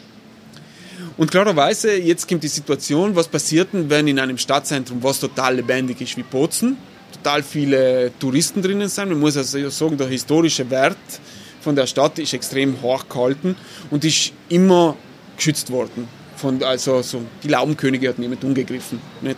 Und ein Ort dort, als man hat da schon seit geraumer Zeit nicht mehr mit dem Auto durchfahren können und so weiter. Deswegen hat das auch der Obstmarkt, wo man das Standel gehabt hat, was irgendwann einmal niemand mehr wollte hat, das hat angefangen zu florieren. Mhm. Nicht? Aber das ist Handel. Wie schaut es mit dem Wohnen aus in der Altstadt? Dort wohnt fast ja. niemand mehr. Mhm. Erstens, weil die Struktur einfach ein bisschen rigide ist, was auch okay ist. Aber so dieses Flair, dass du sagst, dort kann man wohnen, ein bisschen arbeiten geht eh ein bisschen besser, weil viele Praxen und so weiter dort sind. Aber, aber dieses, dieses Zusammen, das gibt es eigentlich in der Altstadt von Bozen auch nicht. Und wenn ich aussterben sage, dann sage ich, na gern mal unter der Woche, also sie abends noch nein, gern mal durch. Da ist bis auf die zwei, drei Lokale, die da drinnen sind, ist ja nichts los. Jetzt schauen wir uns Bildwechsel, schauen wir uns in Walterpark in, was weiß ich, ein paar Jahre, weil Benko, der baut ja schon nicht ganz stark. Der hat alles drinnen. Der hat im Foodcourt drinnen, der wird sicher, weil das sind ja ausgeklügelte Marketingleute. Nicht? Die wissen genau und die kennen die Kultur der Südtiroler und, und so weiter und da, was die Gäste wollen. Nicht? Erstens sagen sie es ja direkt vom Bahnhofsareal. Nicht? Das Bahnhofsareal ist dann eine andere Geschichte. Aber jedenfalls, die kommen vom Bahnhof aus, sind sofort drinnen, werden wahrscheinlich mit äh, Südtirol Flair bombardiert. Food Court können konsumieren, vielleicht auch höherklassig, preisklassig in die oberen Geschosse. Dann haben sie wahrscheinlich einen Dachgarten, den sie begehen können, wenn sie einen Drink haben vielleicht auch nicht einmal so teuer. Und danach haben sie die oberes Luxuswohnung und so weiter. Also ein totaler Hybrid, was eigentlich so stark sein könnte, die Architektur wird uns alle erschlagen, aber der wird uns noch mehr erschlagen, dass er so weit äh, ein bisschen die, und das ist auch äh, vom HDS, ähm, vom Handelsverband äh, drinnen, äh, von den Laubenleuten, dass das wirklich äh, ein Damoklesschwert wird. Und jetzt bin ich in meiner Position nicht unbedingt äh, für Laubenkönige und aber auch nicht für einen Banker äh, gut zu sprechen. Ich sehe das als, als städtebaulichen Impact und der wird Genau. Extremst sein. Aber das kommt schleichen. Plötzlich ist er da und dann sagt man, es ziehen halt äh, Handel weg, obwohl größere Firmen wie H&M sagen, na, wir bleiben in die Lauben drinnen und so weiter. Aber ich glaube, das ist allem so ein Disbalance-Faktor, was eigentlich spannend ist zu beobachten und wo andererseits auch total in falschen urbanen Hals kommen kann und wenn da wirklich größere Probleme aufreißt. Aber jetzt muss ich nachfragen, David, weil du sagst eben, kann, kann das nicht zum Beispiel auch zu einer Chance führen, wenn man eben die richtigen Schlüsse daraus zieht, dass man sagt, okay, vielleicht, vielleicht kann man eben die Innenstadt dafür wieder anders beleben, eben auch wohnlicher vielleicht wieder machen. Kann das auch, sagen wir, eben nicht nur negative, sondern auch positive ähm, Schlüsse mit sich ziehen? Oder hoffen wir so, hoffen wir so, dass es, dass es vielleicht ein Umdenken gibt, das was es nie äh, ich habe mir allem gedacht, wieso gibt es da nicht so über mehrere Laubenhäuser Coworking Spaces nicht miteinander, weil das war ja ideal, in den ganzen Nischen drinnen zu arbeiten, vielleicht cool, ja. diesen Lichthof zuzutieren und so weiter. Aber ich glaube, da ist die Innovation in, in Bozen selbst, die ist einfach zu niedrig. In solchen, in solchen, in solchen Paradigmen, in solchen Prozessen, weil das sind ja keine Lösungen, das sind Prozesse, äh, zu denken. Und äh, wenn zurückzukommen, wenn du jemand mit einer, mit einer äh, starken Schiene einfährt, bis sich das nachjustiert, das könnte, das könnte kritisch werden. Aber klar, wenn ich mir vorstelle, dass in einem zweiten Moment ähm, unter die Lauben, was weiß ich, kleine Theaterworkshops sein, äh, also ein bisschen soziokulturell anders gelebt wird, dann sage ich, total schön. Aber dann schaut man sich die Mieten an und die Leistbarkeit des Raumes und dann sagt man, na gut, das ist halt, ja, das ja, ist halt äh, aber, das geschlossene Auge, was wir halten müssen. Nein, ich, ich, mein, ich weißt du, man, wie gesagt, nicht als eben als Nicht-Städteplaner, sondern als, als äh, ungebildeter Bürger in dem Sinn, äh, muss ich mich betrachten. Nicht? Da siehst du halt, in Bozen ist äh, jahrzehntelang, glaube ich, geredet worden über die, weißt, über die Erschließung des äh, Bahnhofsareals, nicht die Rückverlegung zum Viergel, die Erschließung von diesen ganzen Gleisen, die immer gebraucht werden. Jahrzehntelang ist geredet und geredet worden, nicht super Ideen und super Projekte, warum sich sicher ganz viele Leute ganz viele Gedanken darüber gemacht. Nicht? So, passiert ist nichts ist, ist so gleich wie, wie das Jetzt auf einmal kommt einer her, der Banker, und auf einmal geht alles nicht.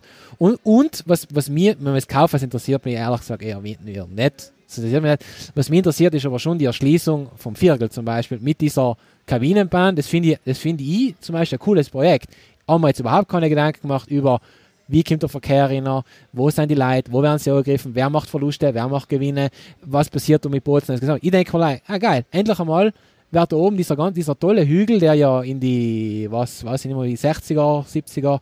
Ja, ja, das war und mit Multennis. Äh, genau, ja, selber Tennis ne? gespielt. Genau. Und jetzt, und jetzt wäre das, das ist ja eigentlich äh, fast schon Schot, wenn wir es mal ganz äh, Dinge ausdrücken, dass das überhaupt nicht zugänglich ist im Moment. Und endlich wird es gemacht. Und ich sehe es halt so, nicht logisch. Das sind jetzt die kurz, so die kurzsichtigen Effekte, die langfristigen, sind mir überhaupt nicht bewusst, nicht? weil wie, wie vermittelst du das aber dann in einer, in einer Bozner, der seit vielleicht eben Jahrzehnten wartet, dass da mal etwas weitergeht, städtebaulich, nichts passiert, geredet wird viel und jetzt werden mal harte, werden mal Fakten geschaffen, nicht? Ja, das ist, das ist der Anstau von Bozen, politisch, gesellschaftlich, da geht ja nichts in der Stadt, nicht? Und jetzt kommt endlich einer und ja, das ist super, dass endlich sich was bewegt. Genau, Hauptsache etwas. Und ne? da muss ich da total beipflichten. Ich finde die Erschließung vom Viergel und da, wie er es macht mit der Architektur von Snowhead, ein renommiertes Büro, machen total tolle architektonische Projekte, auch sinnvolle, das finde ich total sinnvoll. Aber ich muss auch sagen, ich, ich habe beim äh, Bahnhofsprojekt ja mitgearbeitet. Ich war im Team von Podreka, war Teamleiter von der Organisation und kann deswegen das von Anfang an sagen. Und das äh, Bahnhofsareal, die Erschließung vom Bahnhofsareal, dort hat der Weihenmeier schon gearbeitet. Also das ist ein Projekt, das liegt eh schon fast 90 Jahre zurück. Krass. Der Weihenmeier hat ja äh, mit den Sozas das Lieder von Pozen geplant damals unter dem Faschismus. Nicht? Und das ist äh, äh, eine extreme Raumressource. Ich glaube, das ist ein Sechzehntel vom Bozen, was da, was da Nein, muss schon mal vorstellen. Reden. Also, und das hängt gleich ab von diesen vormals äh, sehr industriell genutzten und sehr intensiv genutzten Bahnhof, der diese Gleishafe hat und den Schnitt von diesen, von diesen, von diesen Durchgangsgleis, nicht, der da beim Bahnhof halt haltet. Und das Projekt von Podreka äh, war halt jenes, dass er diese Gleishafe abschlankt, was eh schon vorausgesagt wurde, und er legt es anders um und macht ein Mobilitätszentrum unten ein. Und das war wirklich, also ich muss wirklich sagen, so kritisch auch ich meinem Arbeitsgeber gegenüber war, aber das war ein Projekt, das hat so, das hat so einen gewissen, einen gewissen Gleichstand gehabt, weil das war eine urbane Herangehensweise, ein Städtebau. Und alles drinnen, das war als Rahmen vorgegeben. Das hätte ja in den Nachhinein durch gewisse Ausschreibungen und so weiter, anscheinend wird es jetzt wieder gemacht, aber man hätte wirklich das als ein tolles Projekt umgehen können. Jetzt ist es mittlerweile schon ein altes Projekt, weil das ist mittlerweile schon zehn Jahre alt, wenn nicht drüber. Also ich glaube 2010 war die Abgabe von Urbanental. Und ich kann mich noch erinnern, ich habe dann Podreka verlassen und wir haben das Projekt und das ist gehypt worden und in Bozen hat es keine Gegenstimme gegeben.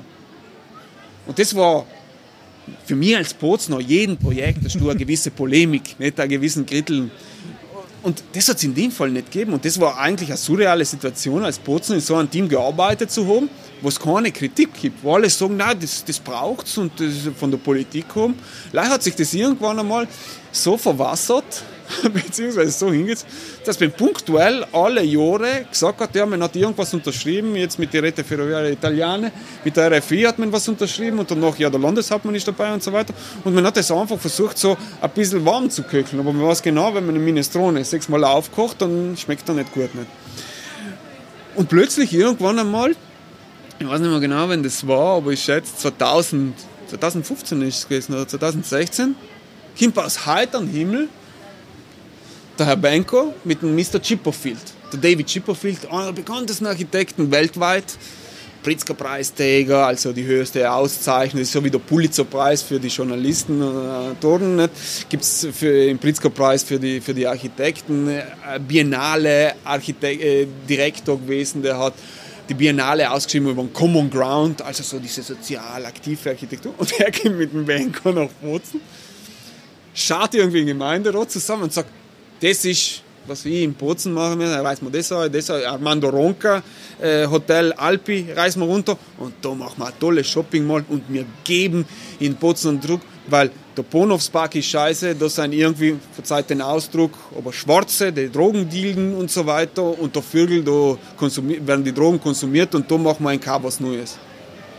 Und die Politiker, die waren alle, haben gesagt, il benefattore del momento. Nicht? Das, ist, das ist halt, äh, das dürfen wir uns, weil der hat auch gesagt, er gibt 100 Millionen der Stadt und 200, Millionen, 200 Millionen der Stadt und danach den Rest. Und das war unter der spanischen Regierung und das ist auch ihm dann ein bisschen ins Kreuz gekommen. Plötzlich hat er gesagt, er, er baut jetzt die halbe Stadt im Zentrum um, nicht? Zahlt die Stadt noch, damit er das machen kann. Und er möchte halt freie Hand haben. Und es hat von der Politik keine, keine Gegenstimmen gegeben. Und andererseits ist das Bonusprojekt drin gewesen, was eh schon Shopping drinnen gehabt hat, aber überlagertes Shopping. Du kommst mit dem Zug, gehst du dein Panino kaufen oder gehst du, was weiß ich, das äh, Label, was in Bangladesch in Switch von einem Kind gemacht wird, kaufen für 4,99 Euro im Dings. Globalisierung sei Dank, vielleicht mit Corona wird es ein bisschen anders. Aber zumindest hast du eine Funktion, wo du sagen kannst, ich gehe nicht gleich hin, um einzukaufen. Deswegen verteidige ich das Projekt bis heute, dass das etwas Intelligentes gewesen war. Mhm. Die Sache ist, dass genau die Quadratmeter und Kubikmeter an Volumen außerhalb im Banker-Projekt drinnen gewesen waren. Und wir wissen genau, wenn man zwei gleiche Wege hat, funktioniert keiner gut, sondern es muss einer besser sein und einer weniger gut. Und so ist das halt alles ein bisschen ins Wanken geraten. Ich weiß nicht, wie, wie weit es jetzt ist. Anscheinend soll das Bahnhofsareal auch starten. Aber ich glaube, dass wenn dort dann ein Shopping drinnen bleibt, dass das, äh, da, da, macht man sicher gegenseitige Konkurrenz. Wahrscheinlich wird der Banco im Bahnhofspark, im Bahnhofsareal auch ein investieren. Aber das würde, das würde zu einer zusätzlichen Disbalance führen. Was heißt denn das für den Ganzen? Man hat plötzlich jemanden Volk holt, wo man dann auch ein Referendum hat machen müssen. Was Referendum ist ja ein partizipatives Mittel. Und plötzlich sagt man in die Leute, ja, willst du es, den, äh, willst es zu einer Aufwertung des Areals haben? Ich glaube, also, kann keiner nachsagen. Kann keiner nachsagen. Also, mich wundert sich, dass sie so viele Nachstimmen gehabt haben, weil ich hätte sogar dafür gestimmt bei dieser Fragestellung, die eigentlich total irreführend war, dass man, dass man dafür stimmt. Nicht? Aber, aber so wie es jetzt äh, ist und als, als, als Städtebauer mit einem, mit einem gewissen sozialen und gesellschaftlichen äh, Schwerpunkt glaube ich, dass das, dass das, äh, ja, das wird ein Problemfall werden. Und das wird nicht ein Problemfall werden, weil im Bahnhofspark plötzlich irgendwelche Securities miteinander stehen, äh, vom äh, der Shopping Mall selbst engagiert, die dann äh, die, also sie die Dealer da rausekeln und so weiter, sondern es ist auch eine Verlagerung des Problems. Man kann Problematiken, die in der Stadt soziokulturell bedingt sind, und das ist manchmal der Bahnhofspark in allen italienischen Städten, leider, das, das kann man nicht ausmerzen durch ein Shopping Mall und durch einen äh, schönen, niegelnahen Bahnhofspark, sondern das sind verlogerte Probleme. Dann wird das irgendwo sein und wahrscheinlich wird der Banker dann irgendwo anders wieder ein Shopping Mall hinplanen, damit man das Problem auch wieder wegkriegt. Aber das bleibt nicht mir zu urteilen.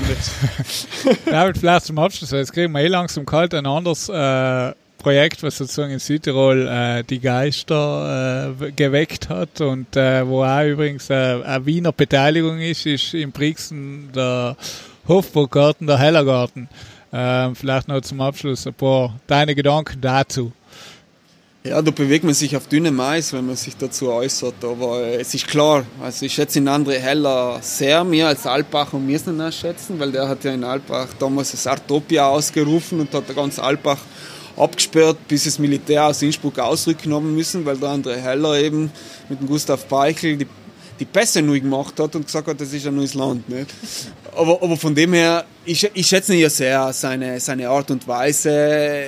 Es ist ein bisschen vielleicht bei den bei die Brixner im falschen Hals gekommen. Und ich glaube an sich, wie das Ganze gemacht worden ist, das ist ein einziges Minenfeld, wenn man da durchgeht, sich diese Geschichte anschaut. Und ich weiß nicht, ob das... Äh, fehlende, weil es hat ja einen Wettbewerb gegeben, 2012, sind Landschaftsarchitekten ausgesucht worden. Das war ja alles ein Projekt mit Hand und Fuß. Nicht? Wo du da ist ja, glaube ich, sogar ein Rekurs anhängig, oder? Nein, jetzt sind sie vom Verwaltungsgericht. Okay. Das ist es ja. Also jetzt da die, die Entscheidung. Die Gewinner von dem ersten Wettbewerb, das waren ja Südtiroler, glaube ich, sogar, oder? Ja, freilich. Die sind aus dem Burggrafen. Die machen, es sind einer der wenigen Landschaftsarchitekturbüros Südtirols, machen sehr tolle Sachen, sehr feine Sachen, aber so minimalinvasiv. Und in einem so historischen Gelände wie in Hofburggarten darfst du sensibel ein bisschen, ein bisschen drauf reagieren.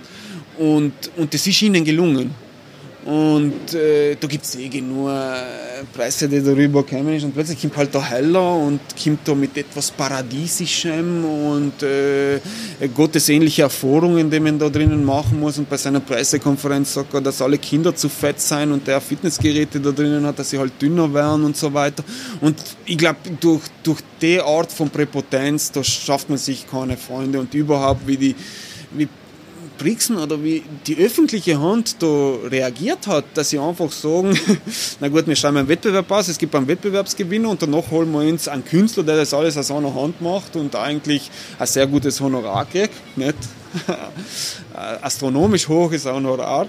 Und, und wir nehmen einfach dann nur wegen Nomen. Also ich finde schon, dass äh, Tourismus, also sie, Wertschöpfungsketten auch durch Namen gemacht werden können. Aber halt, ich meine, die Touristen gehen wieder, die Brixner bleiben. Und deswegen glaube ich in dieser Hinsicht, äh, hoffe ich, dass das Verwaltungsgericht das ablehnen wird. Äh, der Hofburggarten sollte eigentlich noch wettbewerbskonform ausgeführt werden.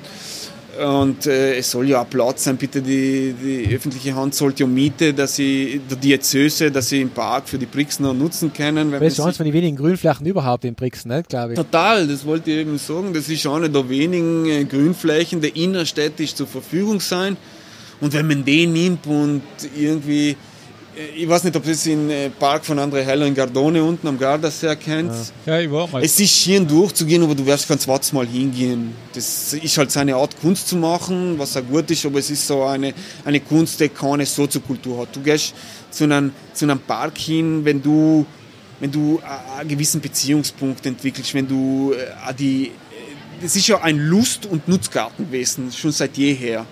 Nicht? Und Lustgarten ist halt, dass man sich erholen kann, relaxen, was ja eigentlich ein André Heller Park adressiert. Aber der Nutzgarten ist auch, dass du also sie, äh, vom Aussterben bedrohte äh, Spezien da drinnen hast, besondere Früchte, die da. Biodiversität. Biodiversität. Und deswegen, und das war ein total wichtiges Thema, Renaturierung, nicht sozusagen, dass man das ein bisschen wieder im städtebaulichen äh, verankert. Und deswegen, ich finde es einfach eine dubiose Geschichte, wenn ich die ersten Male davon gehört und dann ich wirklich gedacht, das ist in, in Österreich gibt es die Tagespresse, nicht? Die, die, die macht Satire. Die, die, Satire-Magazin, die da sagen. Also sie, aber, aber, aber, aber ich habe mir wirklich gedacht, dass das eine Satire ist. Und, und das ist wirklich ein Schlag ins Gesicht, nicht nur für die Architekten. Und das sind an die 100, ähm, was eh schon ein volkswirtschaftlicher äh, Irrsinn ist, an die 100 äh, Wettbewerbsbeiträge sind da eingegangen. Ein Büro hat gewonnen, ein Architektenteam und danach gehst du zu einem Künstler. Und die Kunst war ja sowieso Teil des architektonischen Projekts gewesen. Deswegen, ich weiß nicht, we, wen was da geritten hat, aber das ist, so kann man nicht machen. Das ist äh, eine klare Absage an Vergabewesen, Transparenz, Gut, an, kann ja das Verwaltungsgericht entscheiden. an Schätzen von, von kreativer Leistung.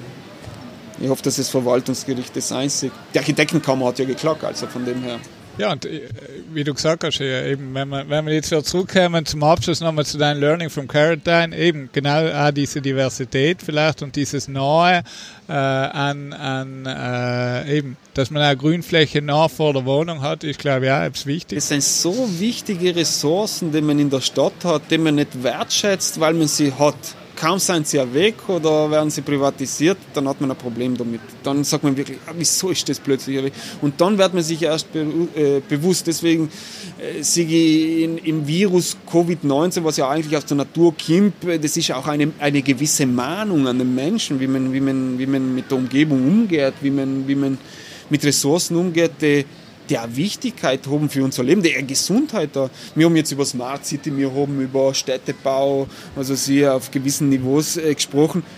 Die Stadt ist da, um uns gesund zu halten, um uns Chancen zu geben und sozusagen und, und, und uns einen Lebensraum zu geben. Und das ist eigentlich die smarteste Stadt, die ich kenne. Wer, wer das erfüllen kann, und das erfüllen so wenig oder die wenigsten Städte, dann, dann können wir sagen, das ist eine lebenswerte Umgebung. Anders gibt es keine Stadt, gibt es kein Leben. Nicht? Das war jetzt ein, ein, schöner, ein schönes Schlusswort eigentlich, aber auch vielleicht noch eine provokante Frage zum Abschluss. Äh, seien zu wenig Städteplaner in der öffentlichen Verwaltung oder ist das bisher zu stiefmütterlich betrachtet worden? Jetzt nicht allein in Südtirol, sondern insgesamt vielleicht? Es ist, es ist schwer, äh, wenn man und ich spreche nicht live für mich, aber es ist schwer, wenn man, wenn man äh, Städteplanung isoliert hat. Deswegen, man kann den besten Städteplaner haben, wenn der äh, keine gesellschaftliche Affinität hat, wenn der keine architektonische Affinität hat, wenn, wenn sich der nicht äh, von einem Botaniker, einem Landschaftsplaner was sagen lässt, dann ist es von mir aus gesehen die ideale äh, Position für einen guten Städteplaner, aber die falsche, um Städteplanung zu machen. Deswegen glaube ich, und das ist Geist der Zeit, wir müssen einfach interdisziplinärer arbeiten lernen. Und ich glaube, dass man auch so in Abteilungen denkt, ja, das ist Städtebau, das ist Architektur, das ist Informatik und das ist, was weiß ich, Biologie und, und so weiter. Das ist das Falscheste. Eigentlich ist die richtige Abteilung in der Provinz, und das ist ein Aufruf an die Provinz, für eine Abteilung für Städtebau, da hast du drinnen Psychologen, Soziologen, Architekten, Städtebau, Botaniker und so weiter. Das ist ja eigentlich das Integralste. Du, du machst Stadt. Das kann nicht einer machen mit einem Bleistift auf ein Reißbrett. Das, das muss in gesellschaftlichen Austausch und das muss auch ein Abbild der Gesellschaft, so wie es ein Abbild der Gesellschaft in der Politik vorhanden sein soll, sollte ein Abbild der Gesellschaft auch in städteplanerischen und architektonischen Belangen sein. Du, das war jetzt eigentlich ein, ein super Aufruf zu mehr Interdisziplinarität. Also perfekt für unseren Podcast, weil so wie wir interdisziplinär sein. ist eh bewundernswert. Nein, äh, die Abschlussworte von David an den David, das ist so. Ja, ich noch, noch viele Fragen, aber ich glaube, das, äh, das äh, war jetzt das schöne Schlusswort. Nein, ihren, es war für mich total spannend, weil ich bin, weißt, ich bin in das Gespräch gekommen, die haben eigentlich, wie gesagt, gell, ähm, keine keine Ahnung gehabt, was, was das heint, wie das heint geht oder wie was, was wir genau dann konkret reden oder so, weißt du, wie ich keinen Bezug, weil für mich ist die Stadt einfach da, ich bin da aufgewachsen, das ist die Stadt, ich kenne die Leute so, nicht? Aber dass das ein, ein organisches Wesen eigentlich ist, dass man, weil mir ist, mir ist so viel kann man eben, weil, ja, die Stadt ist einfach das, das ist eben rigide und die Stadt steuert ins, weißt du, so, das, das passiert. Weißt? Wir sind eher ein Plattel, was mit dem Fluss äh, mitsingt. Und wir haben das jetzt ziemlich cool und spannend gefunden, jetzt heint, das eigentlich, na, also das geht eben schon von mir mein, wir, wir können es kontrollieren, wir können es steuern, wenn wir wählen, aber, wenn wir, aber wir, müssen es aber, wir müssen es aber richtig machen. Nicht? Und ich glaube, ähm, es hat mir ein bisschen, was Optimismus mitgegeben, ehrlich gesagt, ein bisschen, weil, weißt ich, ich bin da ähm, eher so das Gefühl gehabt, ja, ja, du, ich bin, ich wohne halt da, bin einer von den Bürgern und etwas wird schon passieren, nicht? Und ich schaue noch einfach, was rauskommt, nicht? Aber vielleicht eben, dass man sich da noch mehr reinbringt oder so. Also, ich habe das echt, echt spannend gefunden halt. Danke, ja. Kann ich, kann ich noch antworten? Ja, ja. Aber ich wollte schon sagen, schau, wir haben schon geschafft, weil eine Person hast halt schon inspiriert. Ja, ja das na, voll, na, Ziel des Tages voll. erreicht. Ja, wirklich ich glaube, ja. Interaktion, Interaktion braucht statt und, und ich glaube, ähm, es Leben, äh, also Raum äh, passt sich an ein Leben an und nicht das Leben an den Raum. Und das ist, äh, eigentlich ist es ein Naturprinzip, nicht? Und ich glaube, dass dieses Naturprinzip, wir haben, das, wir haben das einfach vergessen. Wir sind aus diesem Synchronisationsmodus, wenn wir uns die alten Städte anschauen, und ich möchte jetzt nicht äh, was, ein neues Thema aufraten, aber wenn man sich ältere Städte anschaut, wie die äh, geboren worden sind, wie die äh, ähm, strukturiert worden sind, Inkas, Mayas und so weiter, altes Ägypten und so weiter, die haben mit der Natur koexistiert dadurch, dass wir die Industrialisierung gehabt haben, und das ist ein Phänomen, was nicht unbedingt alt ist, das ist, äh, was weiß ich, die, die 200 Jahre alt. Wir haben uns von der Industrialisierung, wir haben das als Maschine interpretiert und als Maschine müssen wir uns ein bisschen lösen und wieder eigentlich dieses, dieses Flexible, dieses Adaptible, dieses, diese, einfach wie wir sein. Wir sind fehlerhaft als Menschen. Wieso kann die Staat nicht auch sich kleine Freiräume freilassen, damit zukünftige Fehler ein bisschen ausgebessert werden können? Und wenn man das ein bisschen in einem Mindset jetzt äh, richtig als Umbrella-Term so äh, spricht, wenn man sich das vergegenwärtigt, auch auf politischer Ebene, auf Planungsebene, dann kann man eigentlich leicht gewinnen. Adaptabilität und Flexibilität, das sind die Schlagworte der Zukunft und da kann auch die nächste Krise äh, kommen und Corona, dann hat man die Möglichkeit darauf zu reagieren, sonst äh, verfallen wir wieder in Schock, wie es halt passiert Ich, ist. ne? ich möchte leider ganz kurz ergänzen, weil ich jetzt gerade einen Vortrag gesehen vom Naturkundemuseum in Berlin, äh, wo es eben unter anderem um die, um die grüne Stadt gegangen ist. Und es war ganz spannend, weil der, das, das stimmt, weil das ist bei uns so hier drinnen die Trennung zwischen Natur und Stadt. Das ist getrennt in unseren Köpfen. Nicht? Es, gibt die Sta es gibt die industrialisierte Stadt und dann gibt es die schöne Naturlandschaft. Nicht? Und der, der verfolgt jetzt in Berlin das Ziel, eben diese, diese das Natur und der Stadt, dass sich das nicht mehr widerspricht, sondern äh, dass sich das ineinander verzahnt, dass eigentlich in der Stadt sehr wohl Natur schon ist und dass man das noch mehr äh, ausweiten und beleben kann. Das sind jetzt das sind die, die Zahlen vor, ich weiß nicht, aber es soll unabhängig von der. Aber das ist, das ist eine Notwendigkeit. Das ist eine, wir haben urbane Hitzeinseln, wir, wir haben Windschneisen und so weiter in der Stadt.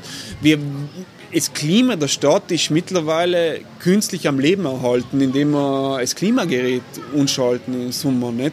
Wir schaffen es nicht mehr in diesem Rhythmus des Natürlichen zu leben. Nicht? Ich sage auch nicht, dass es eins zu eins passieren muss, aber man muss eine gewisse Symbiose das Städtliche, dem, den Naturierungselementen, das muss, das muss entstehen und das hat man, das hat man, und das ist man allem mehr dabei zu verstehen, weil durch diese künstliche Verbauung und allem durch diese Versiegelungsfläche ist es ist etwas, was eigentlich galoppierend am, am, am Fortschreiten ist.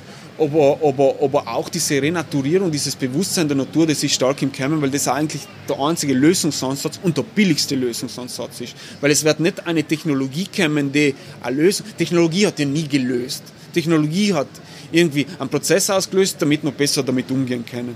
Ich glaube eigentlich, dass die Einfachheit und die Möglichkeit, dieses Einfache richtig zu verstehen und richtig einzusetzen, das könnte, das könnte wirklich ein prozessorientiertes sein, weil es lösungsorientierte statt der Moderne mit allem eine Lösung sucht, nie greifen wird, weil Gesellschaft, weil Stadt einfach zu volatil ist. Jetzt muss, jetzt muss ich lächerlich noch ein Thema aufmachen. Weil, weil Jetzt gehen wir zum Runterkühlen, was starten, aber Mir ist gleich, ob du jetzt zu kalt hast, Marc. Aber ich sitze da mit kurzen Leibele. Nein, äh, du hast jetzt ganz kurz so in einem Lebenssatz so angesprochen, nicht? Die, die ganzen Klimaanpassungsstrategien, weil faktisch wir sind mittendrin im Klimawandel, es wird gleich schlimmer und nicht besser werden, höchstwahrscheinlich, so wie wir uns verhalten.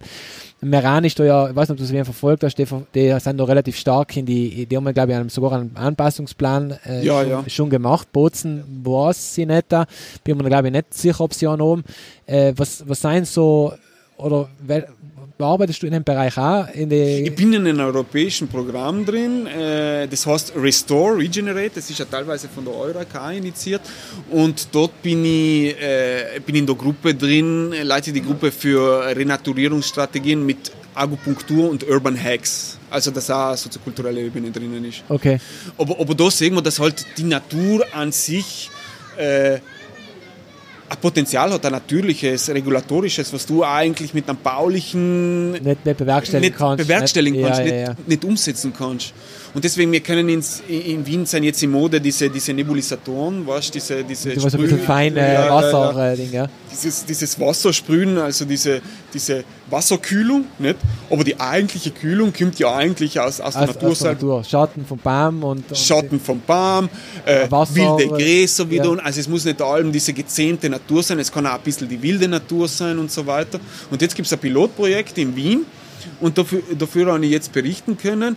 Und die haben die Biodiversität der Brache, der Baulücke, die über ein Jahr, zwei Jahre leer ist, die haben das einmal analysiert, was da an den Biodiversität drin, ist. ja, ja, genau, das haben sie in Berlin auch gemacht, ja. Und, und ich glaube, da liegt das Potenzial, dass man das dann, klarerweise muss was drauf entstehen, weil man einfach Wohnraum braucht, weil man Arbeitsraum braucht, aber man kann ja diese Natur ein bisschen einholen, indem man nicht von der Stange Betonwände aufzieht und Löcher als Fenster und Tieren ausschneidet, sondern wirklich auch sagt, na gut, vielleicht gibt es Ritzen, wo sich Natur ansiedeln kann, vielleicht gibt es äh, Renaturierungsflächen, die man einfach ungeplant lässt, die man nicht versiegelt und so weiter. Also ich glaube, in dieser Sensibilität zu denken, ich glaube, da hat mir uns auch gefallen und auch, äh, ja, und auch den Generationen, die eigentlich Die noch kommen, weil die, die werden wirklich sozusagen etwas auszuboden haben. Ja. Jetzt, jetzt, muss, jetzt mache ich noch kurz Werbung für eine, in dem Zusammenhang für eine Aktion vom, von Insta als Naturmuseum. Wir haben vom 2. bis 4. Oktober eine Veranstaltung, die heißt Urban Nature. Äh, und das ist auch in Zusammenhang übrigens, Marc, mit der, mit der Eurak. Wir machen einen Bioblitz in, in Bozen. Das heißt, wir gehen eben auf die Suche nach, äh, nach der wilden Natur eben in der Stadt Bozen, eben genau um auf das aufmerksam zu machen, dass die Natur mitten äh, unter uns Stadtler ist, dem wir eigentlich eben mit, mit der Natur verbunden sind. Aber eben, äh, und was du eigentlich alles kreucht und fleucht und lebt und, und, und Ding. Wann macht's denn das? Äh, genau, habe ich jetzt gar nicht gesagt. Im Oktober habe ich gesagt, das ist, vom, äh, das ist mit, gemeinsam mit dem WWF organisiert. Das ist vom 2. Äh, bis 4. Oktober, drei Tage. Schon. Anfang Oktober. Das, ist, das hat äh, mich interessiert, da dabei zu sein. das ist, in, es ist eigentlich in der ganzen, äh, in Italien wird das in einigen Städten gemacht. Jetzt in welcher genau, habe ich jetzt nicht präsent. Auf jeden Fall in Bozen, mit sogar mit der Führung, äh, mit einer naturkundlichen Führung durch die Stadt. Also da kann man auf der Homepage von Naturmuseum sehen. Aber das ist mir jetzt eben eingefallen, weil, weil eben diese, diese Dichtomie, nicht, äh, Natur und Stadt, dass wir das auch, wir, wir versuchen auf die Art wieder, wieder zusammenzubringen. Genau. Auf jeden Fall, mir hat sehr inspiriert und danke fürs Buch. Das wir Kann ich auch noch Werbung machen? Ja, logisch. ja, Ja. eben, ich wollte gerade sagen. Ein bisschen Eigenwerbung, also wenn es bis äh, zum jetzigen Zeitpunkt ausgehalten habt, das mich halt freuen, wenn es äh, Learning from Quarantine euch zulegt bzw. bestellt. Es ist ein kleines Bierklein Softcover, deswegen kostet es leider 12 Euro und es ist gleich erhältlich über unsere Website www.studio-callas, also c-a-l-a-s.net und es hat mich freuen, wenn es Anregungen und Kritik dazu gibt. Wir verlinken es auf Wir jeden Fall in die Show Notes. Also da gibt es ja bei jedem Podcast die Show Notes, da könnt ihr den Link auch nochmal finden. Und die, das, äh, vielleicht, wenn du noch ein paar andere interessante Links hast für die Hörerinnen Ich wollte gerade sagen, was sicher auch spannend war, wenn, wenn vielleicht ein paar Links äh, auf die Social Media Seite von den Genau. Bildern, wie sie auf der, auf der Wand Projiziert worden sein. sind, Da können wir das alles verlinken. Super. David, danke nochmal für deine Zeit. Super Alles spannend Gute gewesen. für, für dein zukünftiges Tun und ich hoffe, dass, mal, dass du vielleicht schaffst, in 20 Jahren den Verdiplatz äh, abzusperren oder so. etwas. Hoffen wir, hoffen wir. Gibt es Ambitionen, dass du zurückkommst zu uns? Oder eher Wien? Ah, mit so- projektbedingt jederzeit, nicht? aber Wien hat mich schon ein bisschen fest im Griff. Nicht? Einerseits durch die Beziehung, andererseits dort hat man halt eine gewisse Gestaltungsfreiheit Freiheit. und den muss ich noch ausreizen, Alles solange ich noch als junger Architekt durchgehe und das heißt unter 40, in Italien Ja, zumindest. viel Zeit hast du nicht mehr. Ja, ja, ja, aber ein paar Jahre, wer weiß, Ja. was passiert. Nicht? Danke, David. Also danke euch auch für die Einladung Ja. und mit euch Und jetzt, und jetzt trinken wir noch eins, oder? Eins so. Danke. Ist gleich.